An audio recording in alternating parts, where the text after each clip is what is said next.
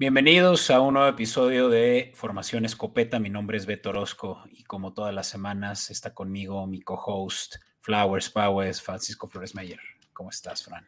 Pues bien, Beto, un poquito de luto que se nos acaba la NFL hasta dentro de un buen rato. Va a haber cosas, ya les hablaremos de qué se viene en Formación Escopeta, pero estamos un poco de luto al mismo tiempo festejando que tenemos campeón.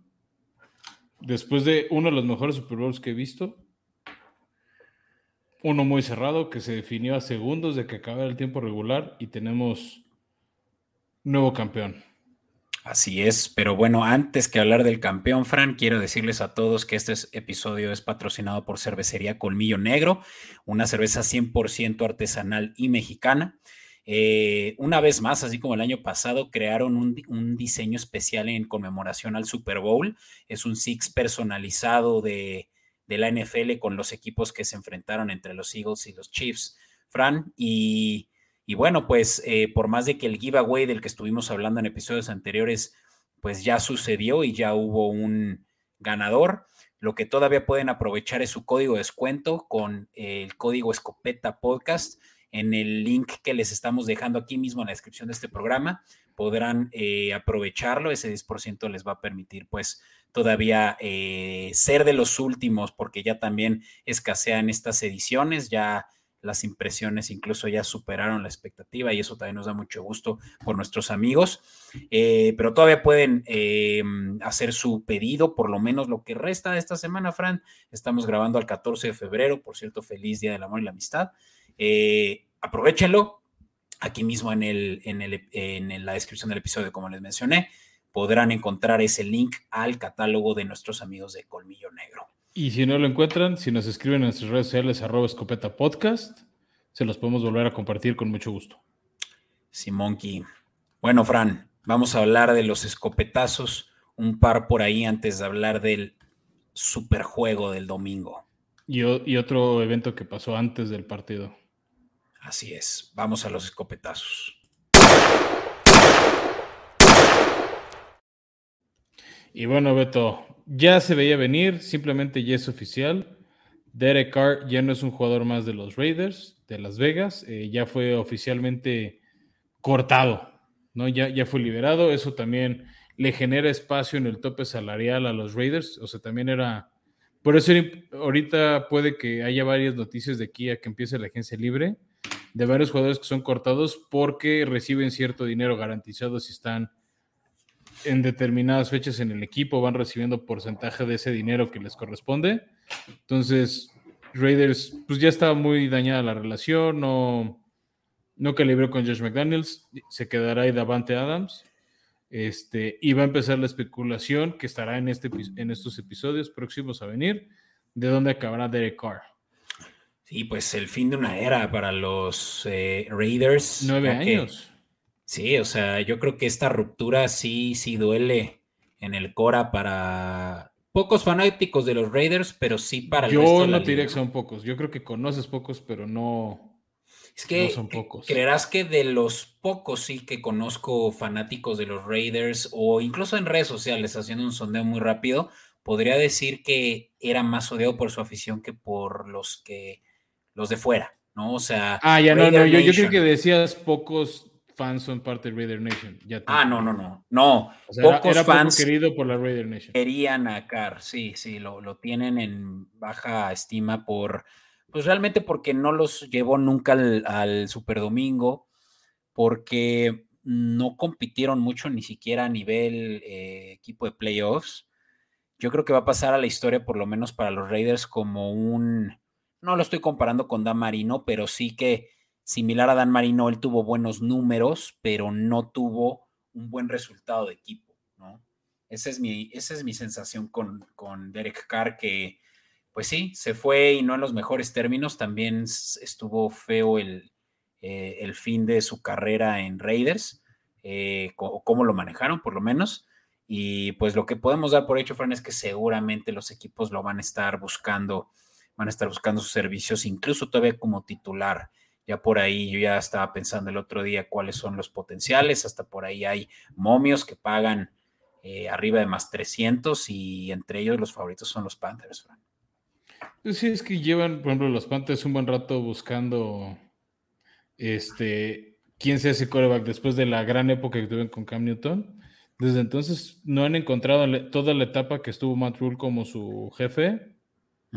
Este no, no lo hallaron, ¿no? O sea, estuvo Sandarno, estuvo Baker, este, Cam regresó también, o sea, ha sido un carrusel similar al de los Colts, que es otro que creo que puede sonar, no ha sonado, pero podría sonar, este, con los servicios de Car. Pero bueno, ese es uno de los breaking que tenemos, Beto, en la posición más importante. Y otro breaking relevante que quiero compartir, Beto, es ya se cubrieron todas las vacantes de entrenadores en jefe. Ahora va a haber vacantes de coordinadores porque Filadelfia pierde a sus dos coordinadores, tanto ofensivo como defensivo. Eh, me arranco primero con el coordinador ofensivo, que es Shane Steichen, que se va como entrenador en jefe de los Colts. Esa noticia también salió el 14 de febrero temprano. Pues obviamente se esperaron a que pasara el Super Bowl para anunciar. Sonaba mucho también Eric Bienemy, el coordinador ofensivo de Kansas, que, este, se queda sin coordinador. Sí. Sí, pues están. Eh, eh, pues realmente estos dos equipos esperando a que termine el Super Bowl, ¿no? Que, que, eran sus candidatos principales, tanto el coordinador ofensivo eh, Jonathan Cannon como el coordinador defensivo. Ah, no, perdón, lo dije al revés, ¿no? Es Shane Steichen. Steichen. Es el que se va a los Colts. Y del otro lado, o sea, no, lo había dicho todavía, eh, Jonathan Cannon, que es el que, nombre que decir, coordinador defensivo que se va a Arizona. Exacto. Ambos coordinadores ya les habían echado ojo. Hasta se parece, ¿no? Para quienes nos ven en Comodín Network, como que hasta tienen un eh, feel, eh, un, de vista los, los veo similares como si fueran hermanos, ¿no? traen, traen obviamente pues ahorita mucho hype por haber levantado las Eagles pues de una temporada a otra a ser el mejor equipo de la conferencia por lo menos. Y pues esto es muy común, ¿no? Coordinadores que al primer momento que, llevan a un equipo a la gloria, eh, pues se, los, llevan llevar otros como para replicar la. Oye, pero dijiste algo que me llamó la atención y es que Eric Bienemy terminó con Chiefs. Yo no escuché eso. Sí. Siguen Chiefs, o sea, él era el otro candidato fuerte ah, de Colts. O sea, yo creo que estaba, o sea, estaba entre Bienemy y Steiger. Pobre Bienemy, creo que es un gran coordinador ofensivo y llevan tres o cuatro años seguidos que está en el círculo de este de candidatos, ¿no? De, personas que están en esos rondas de entrevistas y no sé qué tiene, que no sale. Sí, no sale y yo creo que... Y, mala chamba no hace. Pero yo creo que ni le conviene salir, ¿no? O sea, tiene ahorita a un Andy Reid y un Patrick Mahomes en su cúspide eh, pues sigue, sigue acumulando victorias y anillos, ¿no? Sí, pero yo creo que también es las ganas de ser el entrenador en jefe. Sí, sí, eso sí. Pues sí, está todavía bien ahí en el mercado, por un año más con eh, Patrick Mahomes, que para mí eh, y para mi gusto, pues creo que eso es lo ideal. si funciona, no lo cambies, ¿no? Y eso es lo que los Chiefs han logrado. no estamos adelantando, pero bueno, quien no se haya enterado qué pasó el domingo, pues creo que están en el lugar menos indicado porque nosotros pues vamos a dar por hecho eso, pero también venimos a informarles de qué pasó el domingo, Fran. Pero no sé, algo más que queramos decir antes de pasar a, a hablar no del Super Domingo, pero de, de, lo que sucedió unos días antes. Un segundo nada más, Beto. Te quiero dejar una pregunta para que contestemos en el off-season. ¿Se repetirá la historia de Shane Steichen que vimos en Frank Reich hace cinco años? ¿Y por qué lo digo? En ese momento los Colts se quedaron sin entrenador en jefe y agarraron al coordinador ofensivo de ese equipo de Filadelfia, que bueno, ese sí ganó el Super Bowl, que fue Frank Reich, y tuvieron cuatro de cinco años buenos con, con él. Sí. ¿Repite la historia? Pues mira, Frank Reich hizo un buen trabajo en, Colts hasta que pues como que autosabotaje, ¿no? Y pareció que implotaron, ¿no? De un año a otro, este último año. Yo, yo creo que no va a ser similar porque ahorita no tiene ni siquiera el mismo personal de, coordinadores que tenía Frank Reich en ese entonces, ¿no? O, o, bien no lo sabemos. Entonces, Frank Reich traía muy buen legado también detrás o equipo que complementaba muy bien su trabajo. Entonces ahí pues dudoso. Y segundo, el equipo, ¿no? Los Colts ahorita no vienen fuertes a la defensiva, mucho menos a la ofensiva, no tienen armas más que a un Jonathan Taylor, probablemente ya también en decadencia. La línea ofensiva se fue eh, al piso esta temporada, entonces no creo que estén en la misma posición y creo que los Colts... Eh, eh, puede ser el año bueno y el año malo y luego el bueno, ¿no? Pero o sea, se, me hace chistoso cómo se repite un poco la historia. Pues sí, sí, no, es, es, raro eh, ser fanático de los Colts hoy en día. Saludos a nuestro amigo eh, Raúl Gutiérrez, pero pues creo que sí, sí, ahorita son tragos amargos, excepto este, que es que trajeron lo que es en teoría, pues sí, una de las mentes más eh, aclamadas. ¿no? De, la creo, creo, que viene de, presentar una buena exhibición, pero si quieres, eso lo dejamos para el episodio de Love Season de los Colts, que de hecho vamos a buscar que esté Raúl. De regreso, ya ves que nos dijo que sí le entraba. Entonces, ¿por qué no primero hablamos de los NFL Honors? Vamos a la cobertura. In tight coverage. A ver, Fran, antes que nada, porque creo que esto es muy nuevo todavía para muchos, o por lo menos la manera en la que se marketea hoy en día. ¿Qué son los Creo NFL Creo que el cómo se marketea es lo nuevo, Beto, como bien lo, decías. Eh, los NFL Honors son los premios que hace la NFL junto con la AP, Associated Press, para entregar los reconocimientos más importantes eh, de la liga.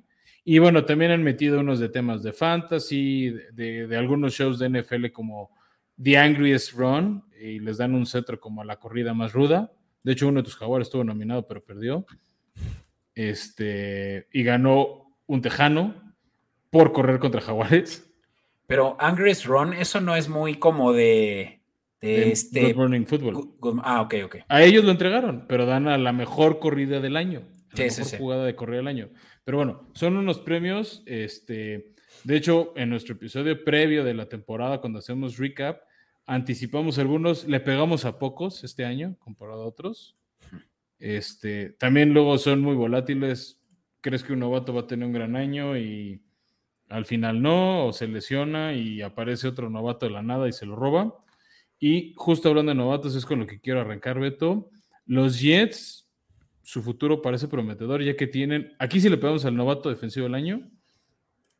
Este, pero los Jets se roban reflectores, eh, Beto, con, con los dos premios de novatos el receptor Garrett Wilson se lleva el novato ofensivo del año, rompiendo la tradición de corebacks. Ya ves que yo te decía Kenny Pickett, que sí estuvo en la contienda final, pero me da gusto que no sea siempre un coreback. Y de hecho estaba ganando más relevancia a Brock Purdy, ¿no? Pero el argumento era, Brock Purdy jugó una cuarta parte de lo que otros ofensivos, como lo es Garrett Wilson, como lo fue eh, Pickett, y y pues claro que Garrett Wilson, sobre todo el final de, su, de la temporada, fue genial. Rebasó las mil yardas. Eso ya es algo, como de relevancia. Es súper relevante, como bien dices. Digo, creo que es raro que veamos algo como lo que vimos el año pasado en eh, Justin Jefferson, que sí fue de las mejores eh, temporadas de novato de la historia. pero Garrett Wilson, sí. Sí, según yo ya fue el tercer año de, no, es el segundo. Jefferson. Es apenas, su segundo año. Eh, ah, caray, ya me hiciste también. Eh, Chase fue el que entró. Lamar Chase fue el novato del año pasado, sí. ¿Quién? Ah, a ver, este. Llegó a Minnesota en 2020, Justin Jefferson, ah, ah, ah, que fue cuando se oh. pillaron a Stephon Dix y acabó en Buffalo y cayó en, en cama de oro el, que fue novato sensación el año pasado y merecido fue Llamar Chase. Fue Llamar Chase, claro. Es que ellos dos me recuerdan porque los dos vienen de lesión, ¿no? Claro. Sí, no, no, no, pero. Pues ok, pero bueno, a, mi punto incluso, ¿no? Chase tuvo mejor temporada en general que Garrett Wilson. Yo creo que esta no fue la mejor temporada de un novato ofensivo, pero Garrett Wilson sí hizo un excelente trabajo eh, y, y, sobre todo por encima de cualquier otro coreback, ¿no? Seleccionado. ¿Sabes qué pasa? También le ayudó las lesiones de otros. O sea, Kenneth Walker, el corredor de, de Seattle, que estuvo en los finalistas, él tuvo muchas lesiones este, como en el segundo tercio de la temporada. entrando al último tercio, entonces eso le, afectó negativamente en tema de votos. Kenny Pickett también se perdió partidos por conmoción. Eh, Pierce, el corredor de, Houston, que fue el que se ganó el Angriest Run, este, por cierto, pues también se, se, ausentó varios partidos. Entonces, también creo que la consistencia de Garrett Wilson le ayudó y que dio no menos a pesar de los corebacks que tuvo este, lanzándole pases, ¿no? Sí, no, eh, justamente hubo un carrusel ahí en Jets, ¿no? Y, y, bueno, para mantenernos en esa misma línea, también otro Jet, y este fue la cuarta selección overall, Sauce Gardner, Ahmad Gardner, eh, se llevó este título de, Defensive Rookie of the Year. Era favorito Aiden Hutchinson, quien parecía ser la primera selección, pero a la mera hora no lo fue, eh, a consecuencia de que los jaguares pues la regaron, ya lo hemos dicho antes, pero si alguien la regó también, Fran, fueron los tejanos quienes seleccionaron un picantes a también un corner y no fue a Sos Garner y los Jets se llevaron ahí sí que pues el mejor jugador yo diría de la primera ronda del draft en Sos. Sí, yo creo que merecido, o sea, creo que si se lo hubieran dado a Aidan nadie hubiera repelado. Sí, Siendo sinceros. O sea, creo que no nos hubiera extrañado tanto si él se le va. Creo que Sos Gardner también es, o Ahmad, que es su nombre real. Este sigue siendo una gran opción, un, merecido este, vencedor. Ahorita estoy buscando rápido sus números. Este, pero se lo ganó bien, ¿no? Eh, puede ser una sesión. Eh, para los Jets fue una noche redonda en ese sentido. A ver, tuvo 51 tecladas, dos intercepciones. No, o sea, si lo ves los números fríos, pues no son tan altos, pero por ser un corner, pues es relevante. El, creo que el dato, el dato duro, Fran, es que, y no lo tengo así de primera mano, pero tuvo uno de los porcentajes de pases completos, o sea, en cobertura. Eh, sí, eso, tío, los pases defendidos. Exacto. Eh, digamos, creo que por ahí del treinta y tantos por ciento de pases resultaban ser completos, lo cual es muy bajo para un corner, sobre todo que se enfrenta contra el wide receiver one, porque hay que también decirlo. Eh, Jets no tenía, bueno, tiene muy buena secundaria, pero Sos Garner tenía la cobertura del, número uno. Eh, entonces sí, sí tenía, eh, estaba como, como calcomanía con sus receptores contrarios. Pero bueno, ¿qué más, Fran? Vamos a seguir hablando de, los. Hablamos de los siguientes premios. ¿Qué te parece? Ok. Y bueno, eh, a los que nos acompañan en Comedy Network, pues lo están viendo. Y si no, estas imágenes están en nuestras redes sociales, ¿no? Lo estuvimos sacando el jueves, conforme se fueron dando las noticias. Y vamos a dos de los premios más relevantes del año, Beto: defensivo del año y ofensivo del año. Que muchas veces el ofensivo me dio gusto que no coincida con el MVP, porque luego hacía un poco irrelevante este premio. El defensivo, lo vimos venir, era Nick, fue Nick Bosa de San Francisco, líder de la mejor defensiva del año, este, casi corona con un Super Bowl o llegando a un Super Bowl. Este, y creo que es un jugador fuera de serie, rompiendo esa racha tan dominadora de Aaron Donald. Sin duda. No, pues es que estuvo chistoso que Micah Parsons estaba como favorito a tres cuartas partes de terminar la temporada y a la mera hora resultó porque esto se define por medio de votos de no sé exactamente qué grupo selecto de, la NFL, pero Micah Parsons no tuvo ni uno, Fran. A la es mera hora. Es, la prensa, es el Associated Press, el AP, los que votan. Esos meros. Y... son, reporteros certificados por la Asociación de Prensa de Estados Unidos y la NFL. Y te digo son como 52. Ya. Y, y, eso fue lo que me llamó mucho la atención, que perdiera tanto punch el caso de, de Parsons y en su contra, pues que Nick Bosa hizo, cerró muy bien el año, ¿no? Teniendo eh, la mayor cantidad de capturas por cualquier eh, cazacabezas. Creo que se ha vuelto mucho e, esa posición la, que merece el premio. Que similar al que decíamos del novato ofensivo, digo, defensivo con Ed Hutchinson, creo que si aquí ganaba Micah Parsons no, me hubiera sonado injusto a mí. Sí, porque como, te, como creía que a lo que iba a ser a que un número muy fuerte hoy en día para defensivos es las sacks, ¿no? Las capturas. y Nick Bosa tuvo la más alta con 18.5 sacks. Eso es ridículo. Creo que quien más ha tenido una temporada es su hermano y tan solo... El, récord, el récord ya lo comparte, justo el año pasado lo empató con este, Lawrence Taylor, eh, TJ Watt, con 22. Ah, TJ Watt no, Joey Bosa no ha estado tan sano para llegar a. No, y perdón, estaba pensando en TJ Watt en mi cabeza, pero pues eh, Nick Bosa y Joey Bosa hermanos, eh, tú me entiendes, ¿no? Sí, sí, por eso te digo, ves que como si el hermano es defensivo y genera capturas, pues. Sí, sí, sí. sí. ¿Cree que estás pensando en él? Yo no, su salud no le ha dado chance de. No, no, definitivamente. De generar ese impacto. Pero bueno. No, te decir, o sea, sí creo que las capturas, y es que también te decir, o sea, Micah Parsons también tenía buenos números de capturas para ser linebacker, que eso es a mí lo que más me impresiona. El, daño que genera Micah Parsons siendo linebacker cuando Nick Bosa es edge. Sí, sí, sí, precisamente. Pero mira, yo creo que Micah Parsons no debería, bueno, obviamente que hubo disgusto, por ahí eh, habían unos compañeros de, de, Parsons que decían que Parsons no solo fue el mejor defensivo del año, pero el mejor jugador del año. O sea, que por ahí, mm. según esto, le robaron el MVP. no, eso sí tampoco. O sea, creo que es que ya nunca vamos a ver. Tiene que ser una temporada sumamente extraordinaria para que veamos un no coreback MVP.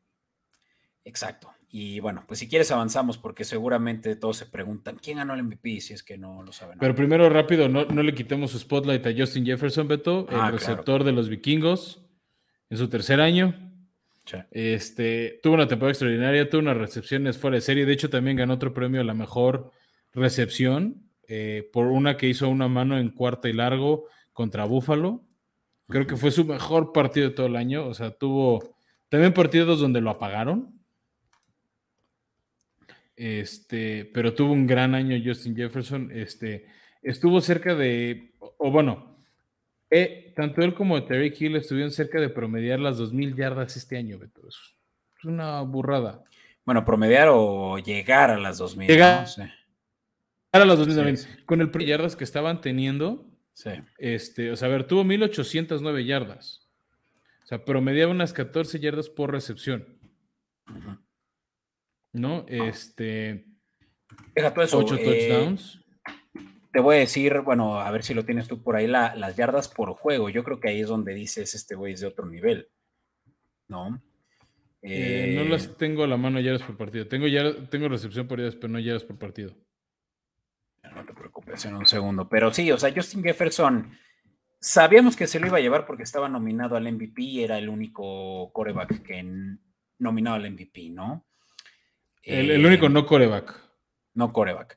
Yardas por partido, 106 por partido, Fran. O sea, esto. Sí, por eso te digo, o sea, con ese promedio pintaba a que iba a llegar a las 2000. Claro. Que, no es algo que nunca un receptor ha llegado. Porque iba a llegar, sí. Bueno, también, eh, a ver, sus últimos dos partidos fueron Chicago y Green Bay. Y en el penúltimo, ese partido de Green Bay, en Green Bay este, lo apagó esa defensiva, ¿eh? Sí. Tuvo una recepción. O sea, ese partido no estaba lesionado. Ese partido lo secaron. Y por partidos como ese, ya en el de Chicago, que ni lo alinearon ni nada prácticamente, pues fue donde se perdió esa oportunidad de un récord histórico. Que de todos modos creo que lo va a buscar el siguiente año. Eh, no, o sea, Justin Jefferson seguirá siendo el wide receiver one. A donde vaya. años por venir, yo diría que no hemos visto algo así desde. Eh, yo creo que Randy Moss, ¿eh? O sea, de nivel de talento, de cómo pelear las recepciones me recuerda a una versión mejorada de Randy Moss. Tal vez, pero yo iba a decir Brown. Em, ¿Antonio Brown? Antonio Brown. No, o sea, hasta de Stephon Diggs es mejor que Antonio Brown. No, tranquilo. Tú estás cegado por su relación con Brady. No, o sea, Antonio Brown fue por cuatro años. O sea, con Pittsburgh fue dominante más no poder, yo sé. Por cuatro años consecutivos fue el mejor receptor de la liga. Ya lo sé, te estoy molestando. con Pittsburgh fue su época más triunfadora en tema de dominio como receptor, pero sí. Bueno, esos son, este, avanzamos porque ni hemos tocado el Super Bowl y faltan premios. Gino Smith, regreso del año, merecido, está en nuestros candidatos. Creo que se lo merecía más que Christian McCaffrey, que fue otro de los finalistas. Este, por ahí querían meter a, Trevor Lawrence, pero pues yo no le vi. Yo no entiendo en qué sentido Trevor Lawrence era un regreso. Tuvo un buen año Trevor Lawrence. pero no siento que era un regreso. Sí, es que eh, la retórica de esto, ya lo hemos dicho, ¿no? Es lo raro de, esta, de este premio. Sí. Y eh, coach del año también merecido Brian Devil por cómo levantó a los Giants. ¿Había otros buenos contendientes? Pues eh, el mismísimo Doug Peterson. Por ejemplo, o sea, te digo, había buenos contendientes. O sea, Doug Peterson también estaba por lo que hizo con San Francisco Kyle Shanahan de perder a tus dos corebacks y aún así llevar a tu equipo a la siembra 2. Sí. Porque recuerde que esto es hasta temporada regular, no cuentan playoffs. Este, te digo, Doug Peterson de ser pick 1 a, a, ser sembrado campeón de la división, creo que también hubiera sido merecido. O sea, creo que no, si hubiera estado entre Devil y Peterson, no nos hubiéramos discutido. Tal vez un Nick Siriani, Kyle Shanahan, eh, tal vez hemos repelado un poco. Eh, es que ellos, exacto, ellos más bien es por todo lo que sucedió alrededor de su equipo, no realmente de él. ¿No? O sea. Ok. Y bueno, cerramos con los dos premios más importantes de la liga, Beto. El MVP lo gana Patrick Mahomes, segunda vez que lo gana. Eh, creo que sí fue el mejor de todo el año. Sí, no, eh, no, solo fue el mejor de todo el año, Fran. O sea, tú, tuvo una de las mejores temporadas de cualquier coreback en la historia, yo diría, porque... Por eso te digo, o sea, no, no, o sea, creo que Jalen Hurts, si no se hubiera lesionado esos dos partidos, lo hubiera peleado. Y sin embargo, Patrick Mahomes, a ver, no es lo mismo, pero las apuestas del Super Bowl no se despegaba a Filadelfia por Patrick Mahomes, a pesar de estar lesionado. Eh, la ventaja de Filadelfia en las apuestas era mínima porque estaba Patrick Mahomes del otro lado. Sí, no, o sea, Patrick Mahomes, eh, y bueno, ya spoiler alert, eh, es la razón por la que los Chiefs ganaron el Super Bowl, Fran. O sea, y, y yéndonos para atrás, la razón por la que llegaron en primer lugar. Porque este premio se le da al jugador más valioso de la liga y valioso quiere decir que son capaces de levantar a un equipo marcar ellos solos. Ajá. Y pues Patrick Mahomes tuvo la marca de más yardas eh, por aire de toda la liga. Incluso nadie superó las 5000 yardas. Él lo logró. Incluso rompió su propio récord personal eh, que había quedado eh, en su segunda y mejor temporada hasta ese momento con 5.097 yardas. Ya tiene 5.250 en una temporada. Y, de ahí en adelante, pues tuvo pues realmente eh, todos los criterios suficientes para que fuera considerado como el mejor coreback y por lo tanto el mejor jugador de la liga. Sí, no hubo duda. Yo creo que Jalen Hurts tuvo una muy buena temporada, que también estuvo nominado a mejor jugador ofensivo del año. Y creo que si no se lesiona a Hurts, pudo haberle peleado a votos por el temporadón que hizo. O sea, siento que los votantes hubieran dicho, eh, hizo un buen año, me gustó esto, y Mahomes ya se lo llevó una vez, le doy chance a, a, Hurts. Pero esa lesión, esos dos partidos que perdió, yo creo que le quitaron esos potenciales votos. Y bueno, Beto, ya para cerrar los NFL Honors, eh, aquí en México no lo pelamos tanto porque pues no, no nos pega ese premio, pero eh, a nivel NFL el premio más prestigioso es el Walter Payton Man of the Year. Ahí se nomina un jugador por equipo, por su labor en la comunidad, por cómo contribuyen a la ciudad o, al, estado donde, donde está el equipo. ¿no? Este, eh, este año lo ganó Dak Prescott. De hecho, es el primer, fue el único, es el único Cowboy que ha estado en un Super Bowl en 30 años, ¿no? Porque el trofeo se los entregan. Les avisan que ganan el jueves en NFL Honors, pero antes del himno nacional del Super Bowl es cuando le entregan el trofeo al ganador. Y están muchas veces otros jugadores ganadores, como por ejemplo Andrew Whitworth, que lo ganó el año pasado con los Rams. Ya, y. Pero es que con esto, bueno, está, está mala onda decirlo así, que el único cowboy que ha llegado al Super Bowl, aunque no a jugarlo, pero pues es cierto. Estuvo en la cancha de Super Bowl, es el primer cowboy que estuvo en la cancha de Super Bowl en 30 años. Y ya si quieres trolear a los fans de los Eagles, puedes decir, Cowboys que alzaron un trofeo el, día del Super Bowl en la cancha de Super Bowl, Dallas 1, Filadelfia 0. Pero ya, si quieres verte así muy rudo de echarle sal a la herida. Pero bueno, y bueno, ya de Super Bowl, ya, lo noticiamos. Sí, hablemos, de eso y pues ya ni siquiera nos movemos de de posiciones porque estamos aquí cubriendo lo que fue el Super Domingo, Fran. Nada más rápido, Beto, no los vamos a entrar en detalle, los vamos a hablar en el off-season. También se anunciaron los nuevos este, entrantes al Salón de la Fama. Ah, sí, sí. Fueron nueve. Destaco ahí a Reeves Island, que fuera leyenda con los Jets, pero ganando, ganador del Super Bowl con los Pats. En ese, super, en ese Super Bowl que también fue en Arizona contra, contra Seattle. Otros que mucha gente recordará de Marcus Ware de Dallas, Joe Thomas con Cleveland, eh, Zach Thomas con, con Miami y Randy Barber con Tampa. Los otros no se van a acordar la gente, son más antiguos, pero Chuck Howley, dato curioso, es el único MVP del Super Bowl del equipo perdedor. Mm. Chuck Howley, ese no me suena, pero estamos hablando de los Super Bowl 5. Ah. ah, bueno, ok. Dato de trivia. Pero bueno, hablemos de los campeones, Beto. Ahora sí, Fran, el juego de los juegos es que los Chiefs eran underdogs. por un punto, uno y medio, dependiendo cómo lo tomabas, ¿eh? Pues sí, eran underdogs eh, por eh, toda la especulación que había alrededor de la lesión de Mahomes del tobillo. Eh, los Eagles y la defensiva de Eagles. También creo que eso influyó en, el tema de underdogs. Cierto. Y, hay que decirlo, ¿no? Eagles traía mejor equipo. Eso en papel es un hecho. Eh, con todo y que también Hurts venía lastimado, valga la redundancia. Eh, el que entendió, entendió, pero pues es, es un. es un juego donde Patrick Mahomes llegó, y esto ya lo digo yo por opinión propia, como eh, llegó con el peor equipo de los dos eh, a su tercer eh, Super Bowl. Hablo de contra los 49ers hace cuatro años, hablo de contra Tampa hace dos y hablo de contra Eagles esta vez. Y pese a eso, Fran, y por eso que estamos viendo que el MVP fue capaz también de romper la maldición de que un MVP no había ganado el Super Bowl desde tiempos de Kurt Warner el, el siglo pasado. bueno, fue en enero del 2000, pero sí. Bueno, eh, con todo y eso, Fran, Patrick Mahomes lo logró.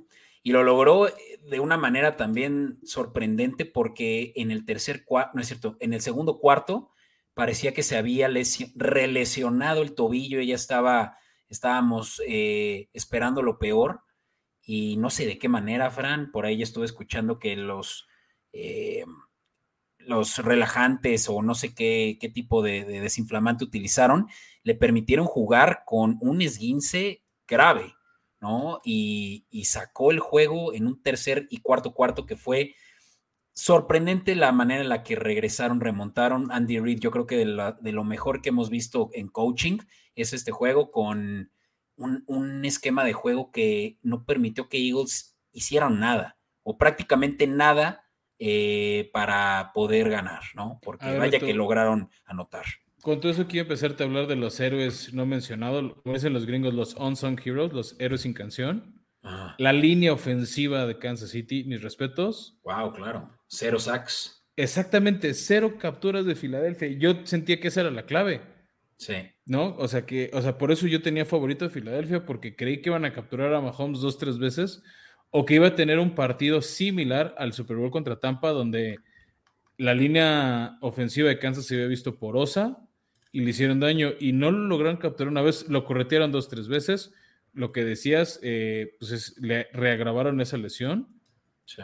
pero no lo tocaron. O sea, realmente no le hicieron daños. Eh, su línea ofensiva también ayudó a establecer juego terrestre.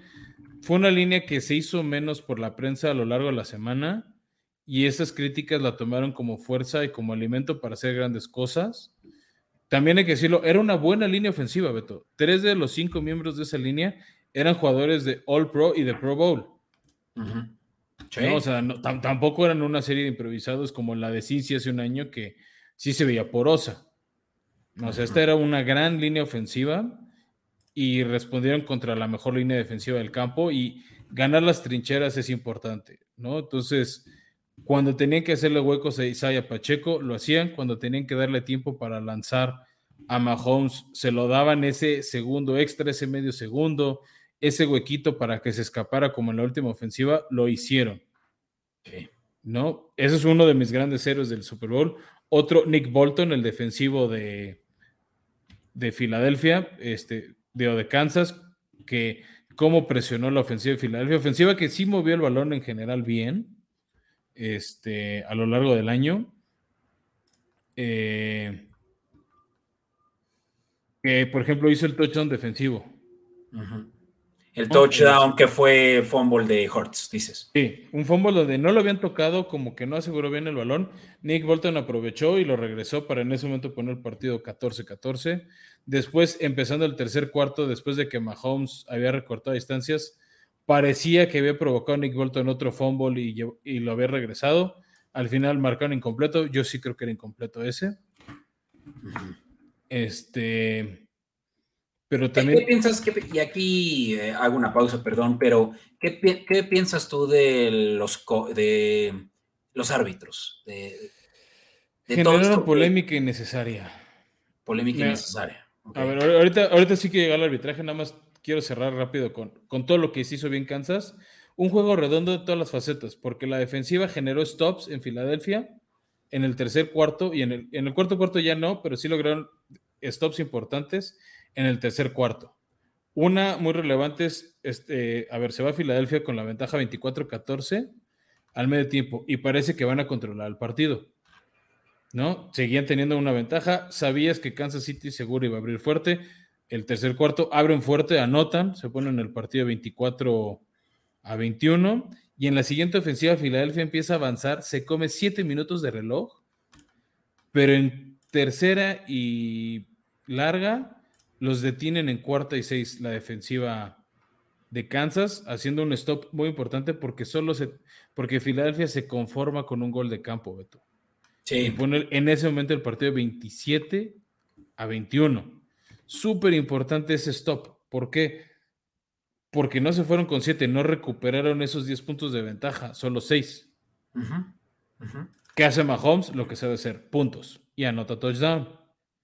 Siguiente ofensiva de Filadelfia, los frenan en tres y fuera. Y viene otra parte importante del partido del lado de Kansas, equipos especiales, que tanto se les criticó a lo largo del año, que de hecho fallaron un gol de campo. Tienen el mejor regreso del año, dejando a Mahomes en primera y gol en la yarda 5. Con un regreso desde la 30 del otro lado. Kaderius Tooney, otro super jugador que o sea, Gigante se estar dando de topes por haberlo dejado ir tan barato a los Chiefs. Porque fue un pick al final de la tercera ronda y otro de sexta.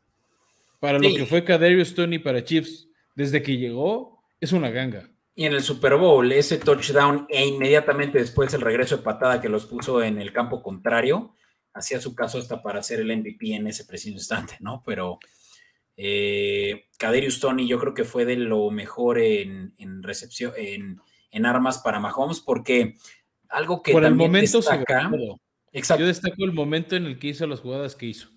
Sí, porque mm, Travis Kelsey hizo, tuvo su touchdown. De hecho, quiero eh, avanzar en, términos de, de, esta cobertura, pues para, como ya saben, nosotros hacemos recomendaciones de apuestas.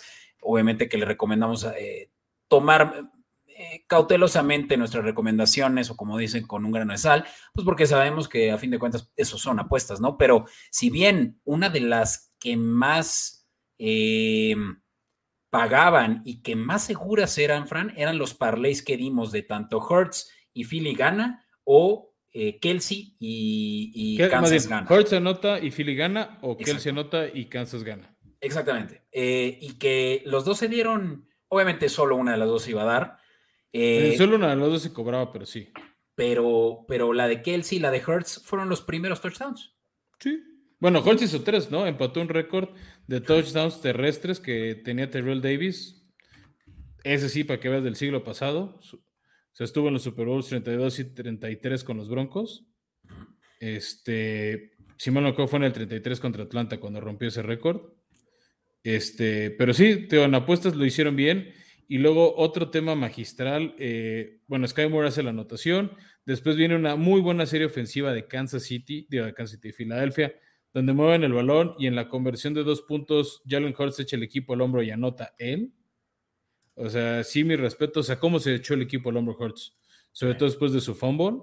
Pases profundos también AJ Brown anotó.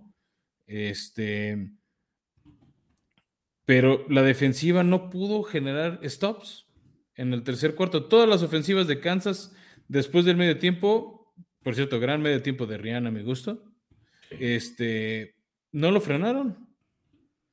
No, fue touchdown, touchdown, touchdown, gol de campo porque no quisieron anotar touchdown para ganar eh, el equipo de, este, de, Kansas City, que por cierto no está en esta lámina, pero también les dijimos, ah, no, sí está ahí, perdón, la del Super Bowl se decía por tres puntos, se las dijimos.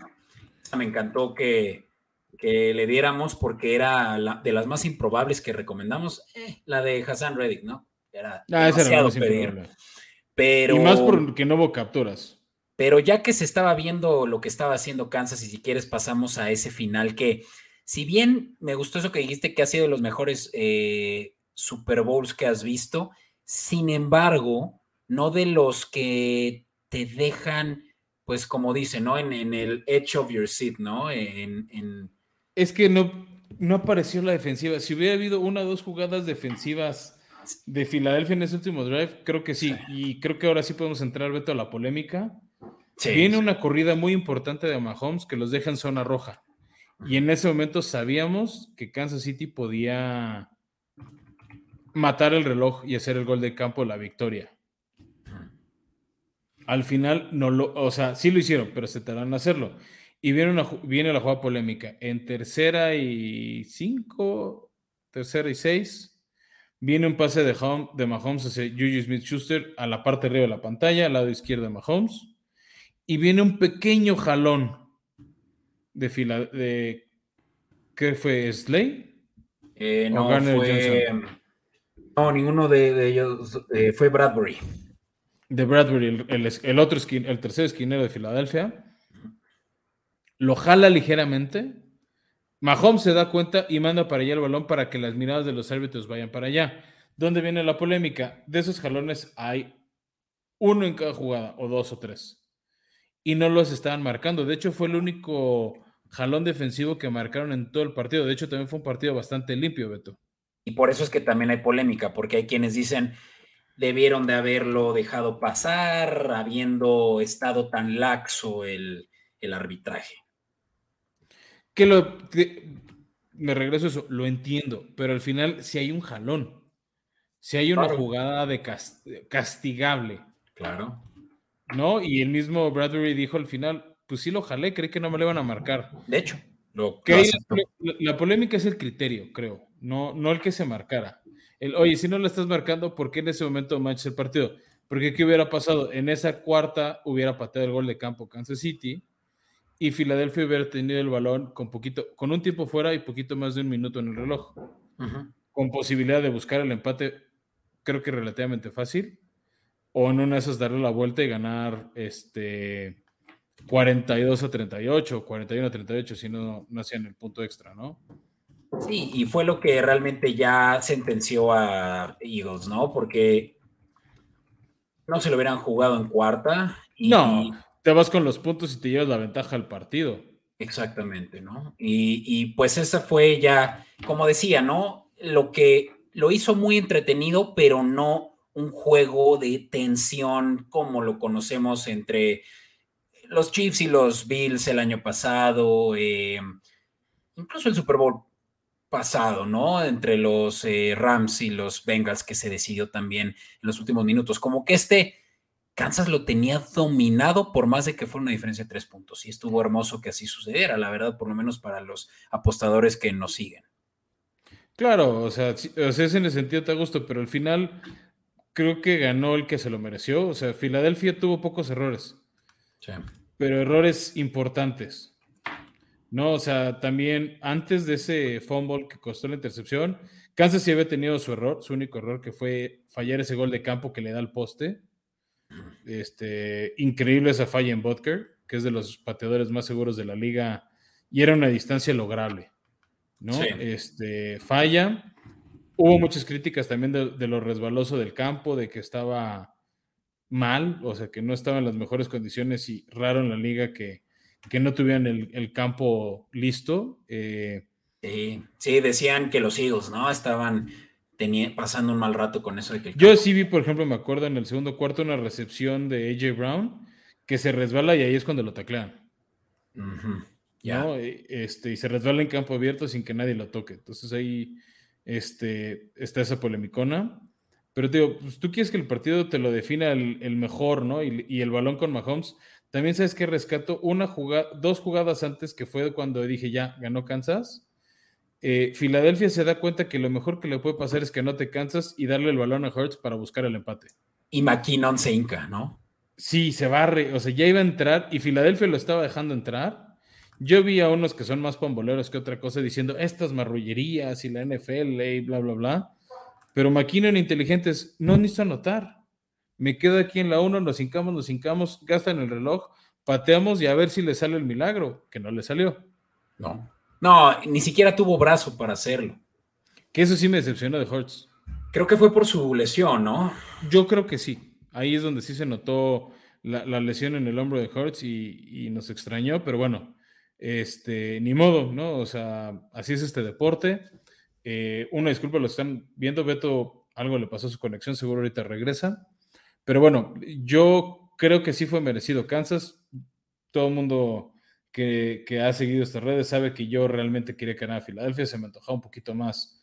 Pero pues si no aparece tu defensiva, no puede ser nada, ¿no? Ahí es donde creo que quedó de ver y rescato, además ya les dije, ¿no? Darius Tony, la línea ofensiva de Kansas, a Juju Smith-Schuster, que tuvo recepciones importantes, tercer y cuarto cuarto, no fueron recepciones largas esas jugadas espectaculares como sí las tuvo Jalen Hurts con AJ Brown y Devonta Smith, pero Yuyu le dio esa seguridad, esa solidez que te da un receptor con experiencia y fue un buen complemento a, lo que hizo siempre Travis Kelsey, ¿no? Este, pero bueno, merecida victoria de Kansas, Beto. No sé si quieres agregar algo, sino ya para cerrar con, con lo que se viene. Eh, pues se, se, virtió el, el Gatorade morado, eh, no latinamos si era de los que mejor pagaban, pero ese ya, ya nunca se sabe, Fran.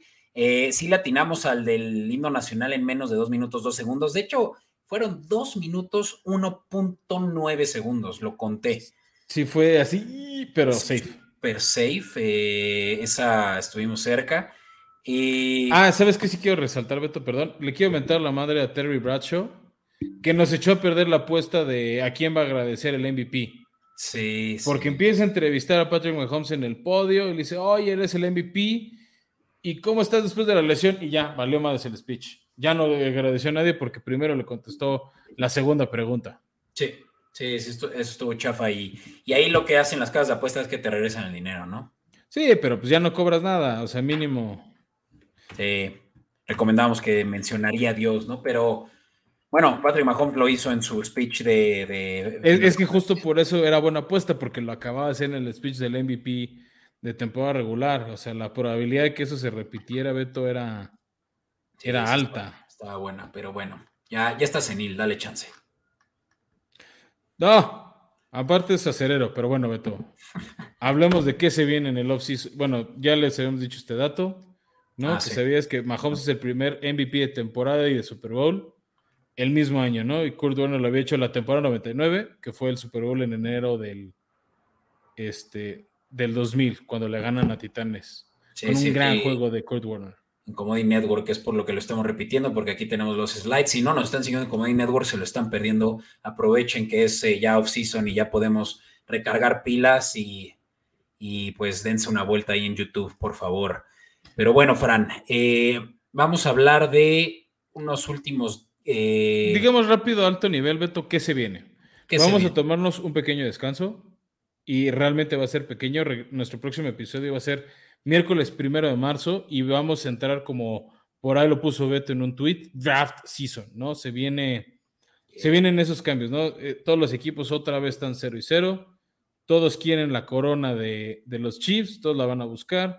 Entonces, ¿cómo arranca esto? Con la agencia libre y el draft, ¿no? Los equipos deciden, este, pues quién se queda, quién se va Ahorita les, vamos a poner el orden del draft. Este, eso es un tema pues que ya saben que le hacemos cobertura. Si quieren que hagamos otro live de la primera ronda, avísenos. Este, la verdad estuvo exhaustivo pero divertido el año pasado.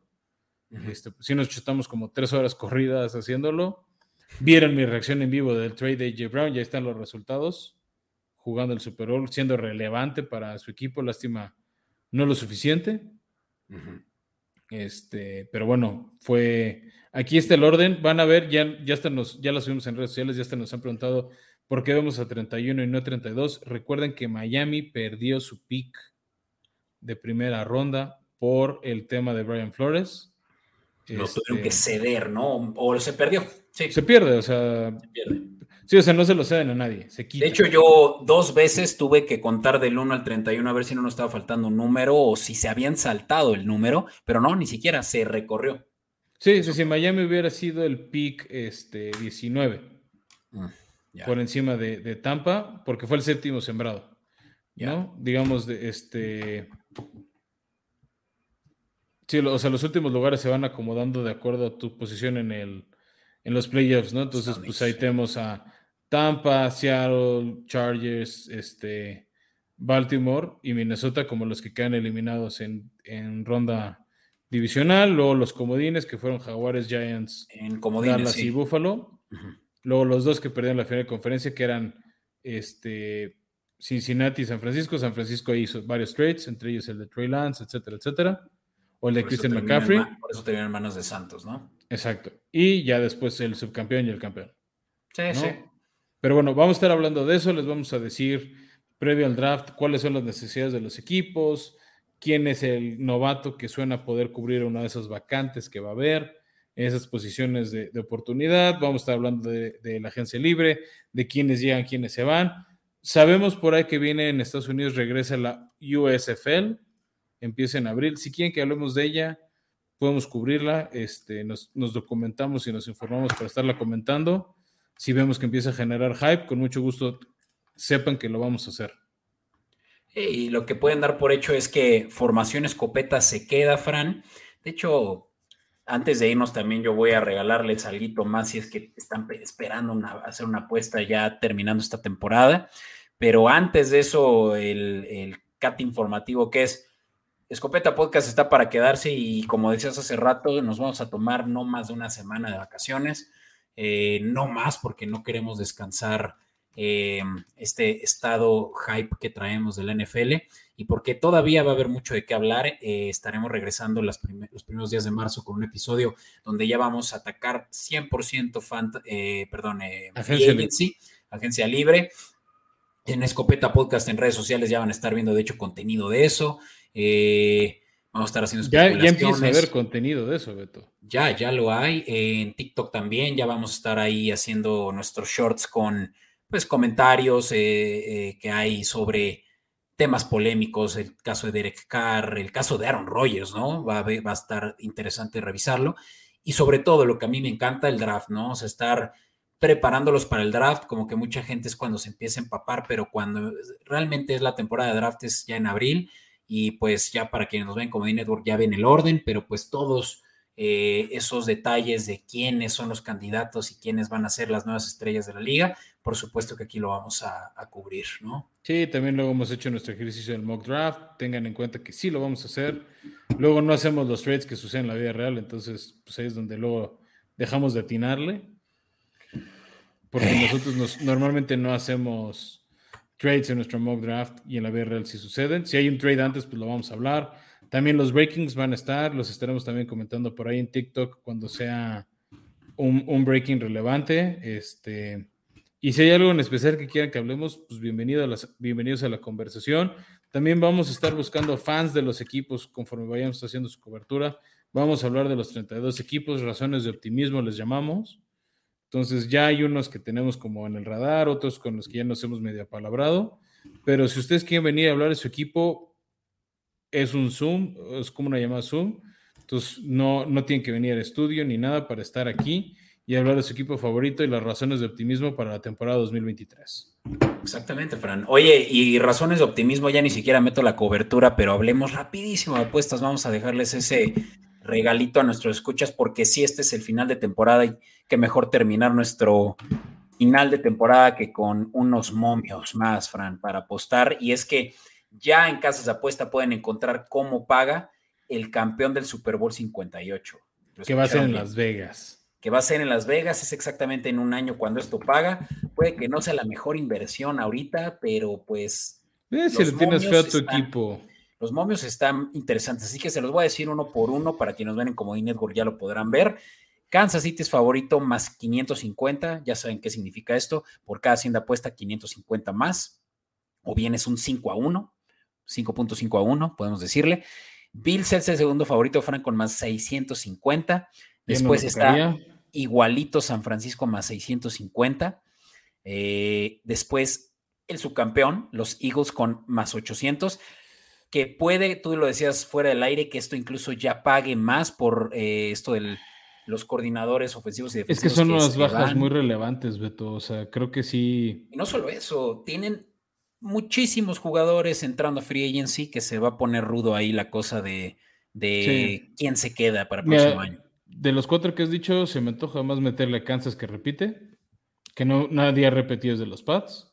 Buffalo no creo que va a llegar. Josh Allen se desespera mucho, no creo. San Francisco es otro que sí veo interesante. Y otros interesantes que aquí tenemos Cincinnati y Dallas. Dos equipos que nos, nos dejaron un buen sabor de boca este año y pues llegaron lejos, ¿no? Cincinnati llegó a la final de conferencia. Dallas, pues entre la lesión de Pollard, malas decisiones, se quedan en divisionales otra vez. Y me sorprende ver tan altos a los Chargers y a los Jets. Los Jets creo que pues, con las llegadas de Déjame, déjame, decirlos, porque pues quienes nos escuchan solo por audio ahorita ya dirán, ah, espera, esperen, me queden Eagles. Eh, en quinta posición, eh, quinto favorito están los Bengals, claramente el otro que llegó a final de conferencia y es más 900. Eh, la verdad es que también Joe Burrow tiene su caso ahí y creo que ese 9 a 1 está bien fundamentado. Sí, ni este que línea se quede sana para no, la tienen que reforzar, o sea, es, Ya la reforzaron, simplemente se les lesionó en semana 15, 16, 17. Sí, sí pero van a tener tal vez que upgradear, ¿no? Eso es lo que tienen que hacer. Y ahora sí, Fran, donde se pone rudo y yo no entiendo cómo está esto es Cowboys más 1200 es el quinto favorito.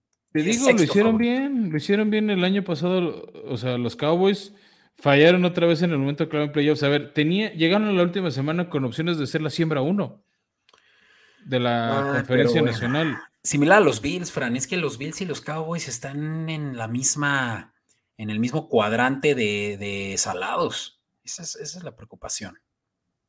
Pero bueno, no, yo creo que tenemos toda una temporada para hablar de ellos, eh, pero los Cowboys. de hecho, estamos viendo crear una sorpresa con los Cowboys, pero cuando se confirme, se las pasamos. Pero bueno, cierro con los dos equipos que están muy altos, que son el 7 y el 8. Los Chargers más 2000. Está altísimo, pero pues sí, así de lejos se ve comparado a todos los anteriores. Y los Jets más 2200. ¿No? Este, o sea, 20 a 1, 22 a 1. Jets, ¿no? Jets me llama la atención porque no tienen coreback, Beto. Sí, es que están a un coreback. Esa es la cosa. Pues sí, pero ese un coreback es, o sea, es relevante ese, quién es ese uno, quién es ese güey. Sí. Que podría ser de Carr, suena también Aaron Rodgers si es que no se retira. Este, también por ahí escuché que Tannehill está como más abajo en el radar de opciones de los Jets, pero los Jets, o sea, están cotizando quién les conviene más. A mí me late, Frank, que los Jets están en los ocho favoritos para ganar el Super Bowl porque Aaron Rodgers ya por ahí dejó eh, hints de ver que, se, queda, Repite la historia de, Brett Favre. Repite la historia de Brett Favre. Y puede que con eso, Fran, dejemos a todos así con, como dicen, el Jesús en la boca, porque justamente también creo que vamos a poder hablar mucho de Aaron Rodgers en las próximas semanas. Eh, se dice que va a estar tomándose unos días para tener este retiro no, ya se eh, fue de retiro de silencio. Sin ah, ya se fue de retiro de, oscuridad. Está, como en un cuarto solitario. Creo que ahorita mismo está, está oscuro, está oscuras. Ahorita mismo. Así que dejémoslo ahí. Y bueno, Beto, ha sido una gran temporada. Se viene otra mejor, sin duda alguna. Se viene el off-season, se viene el optimismo. Así que gracias a todos por estar hasta acá. Y nos vemos en marzo de 2023. Gracias por todo el apoyo. Síganos escuchando en Comodín Network y nos vemos en dos semanitas. Hasta la próxima.